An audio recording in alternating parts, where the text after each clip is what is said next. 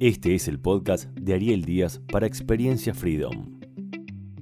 En este episodio, viví tu propia vida.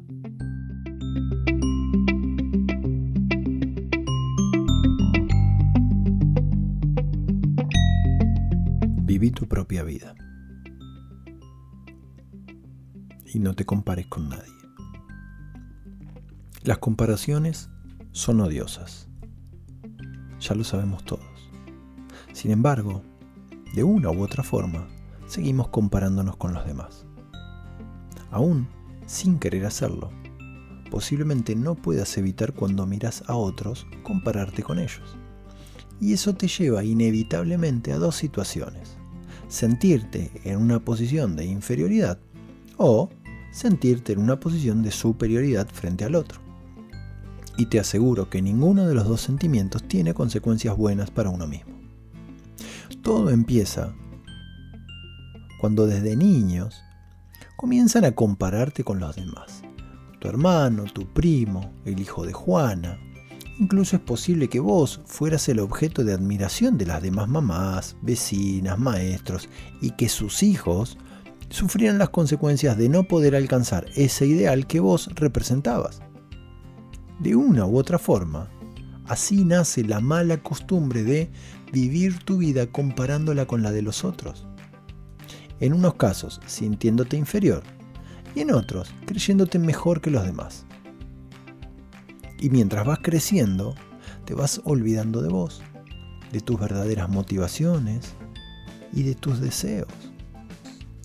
Es como si para saber si tu vida es satisfactoria, si estás bien vestido, si tu trabajo es bueno, necesitarás medirte con otras personas y solo a partir de esa comparación fueras capaz de saber cuál es tu grado de felicidad y satisfacción con vos mismo. Empezás a anhelar las cualidades, habilidades o la vida de otros y que vos considerás ideales.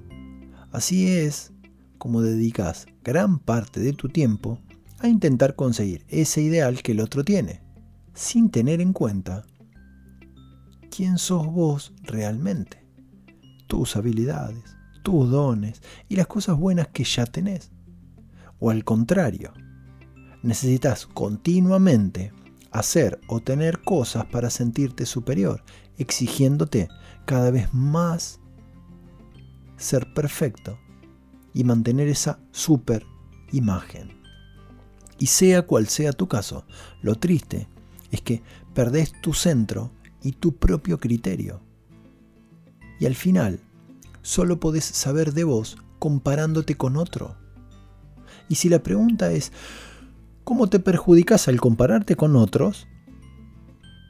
Las comparaciones son injustas, entre otras cosas, porque generalmente comparas tus puntos débiles con los puntos fuertes del otro. Así, seguro que perdés. Que no te quepa la menor duda. Cada vez que te comparás, le sacás mérito a tus esfuerzos, habilidades y logros, lo cual impide que valores todo lo que sos capaz de hacer. Cuando te comparás con otros, dejas de centrarte en vos, te abandonás y dejas de trabajar en tus verdaderas motivaciones y tus más genuinos deseos. Olvidas tu propia vida y te centras en intentar igualar la vida de otro.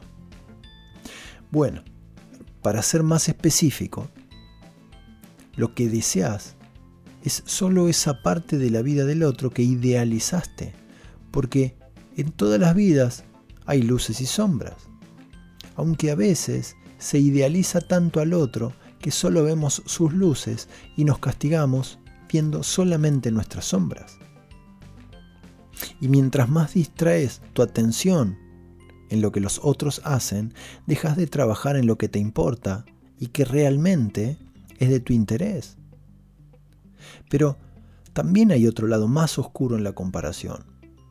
Y es como te decía antes, cuando al compararte con otro te sentís superior o mejor que él, qué gran alimento para el ego. Te llenas de soberbia y vanidad, perdiendo la humildad y la mirada amorosa hacia el otro. Y eso, si somos sinceros, todos en algún momento lo sentimos. Entonces, ¿qué hacer para dejar de compararte con los otros? Lo primero, como siempre, es tomar conciencia de que te estás comparando. En muchas ocasiones nos comparamos con otros sin darnos cuenta de que lo estamos haciendo. A mí al menos me pasa. Y lamentablemente con más frecuencia de la que me gustaría. Pero hasta que no le puse atención no me di cuenta de cuántas veces lo hacía.